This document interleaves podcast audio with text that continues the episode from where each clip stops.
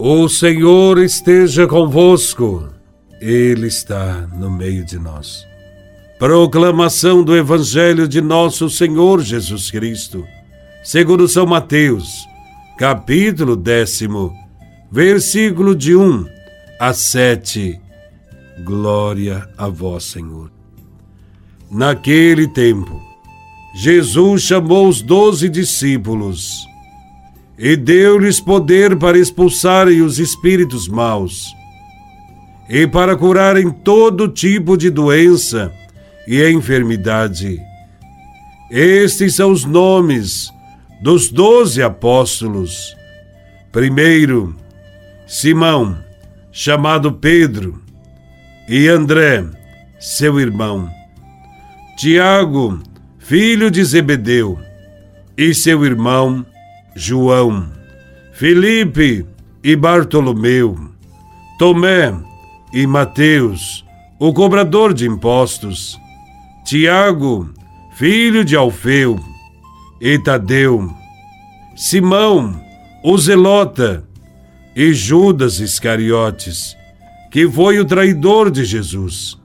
Jesus enviou esses doze com as seguintes recomendações não deveis ir aonde moram os pagãos, nem entrar nas cidades dos samaritanos.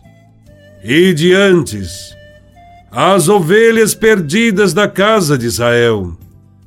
Em vosso caminho, anunciai: o reino dos céus está próximo. Palavra da salvação. Glória a vós, Senhor. No Evangelho de hoje, Jesus já havia constatado a situação do povo. Todos estavam cansados e abatidos, como ovelhas sem pastor. Jesus sentiu compaixão do povo, porque ninguém se preocupava com ele, nem os chefes políticos, nem os chefes religiosos. Todos se preocupavam exclusivamente com os próprios interesses e com a própria carreira. Procuravam viver bem, acumular privilégios, melhorar a própria situação. A eles não interessa em nada que o povo sinta fome, ou esteja doente, ou seja vítima de toda espécie de abusos. Jesus percebe que para mudar esta situação e libertar o povo, é preciso a colaboração de muitas pessoas e admite que a colheita é grande e os trabalhadores são poucos. Para Jesus é preciso pedir ao Pai. É Ele quem deve enviar operários para sua messe. É o Pai que transforma o coração dos homens, tornando-os generosos e dispostos a servir não é permitido a qualquer um ir por conta própria. É o Pai quem chama cada um e envia.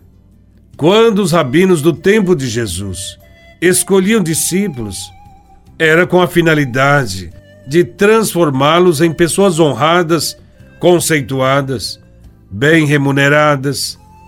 Jesus, ao contrário, chama os seus com o único objetivo trabalhar em favor do povo. Por isso, Jesus chama os discípulos. O seguidor de Cristo não trabalha em favor dos irmãos para obter alguma vantagem pessoal, para se tornar conhecido, estimado, reverenciado, para se enriquecer com seus serviços religiosos, como faziam os rabinos. Ele desenvolve o seu trabalho gratuitamente, como Jesus fez sua única recompensa será a alegria de ter servido e amado os irmãos com a mesma generosidade que ele aprendeu do Mestre Jesus.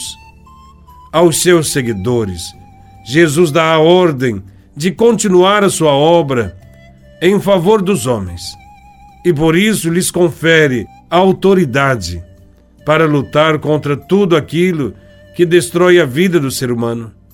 Hoje, Todos os cristãos são chamados a reproduzir a vida do seu Mestre e a empregar todas as suas energias na solução dos problemas que mais angustiam o povo. Jesus não buscava a si próprio. Não pretendia colher louvores ou simpatias. Somente dava a conhecer o Pai e a sua vontade. A todos ofereceu gratuitamente a salvação. Portanto, a gratuidade deve nos mover a compartilhar com os outros essa boa notícia que nos enche de paz. Jesus chamou os doze apóstolos e chama cada um de nós. A cada seguidor de Cristo foi confiada uma tarefa nesse mundo. Seja qual for a situação em que se encontrem, todos os cristãos têm a missão de tornar o mundo mais humano e mais fraterno. Porque a nossa missão vai além da transmissão dos conteúdos da fé. Deve nos levar a marcar presença junto às populações mais carentes de nossa cidade e daquelas distantes, que se multiplicam em toda parte, nos campos, nas cidades, nas margens das rodovias. Jesus chamou os apóstolos e continua chamando a cada um de nós a propagar Sua palavra e a viver o reino de Deus. Louvado seja nosso Senhor Jesus Cristo, para sempre seja louvado.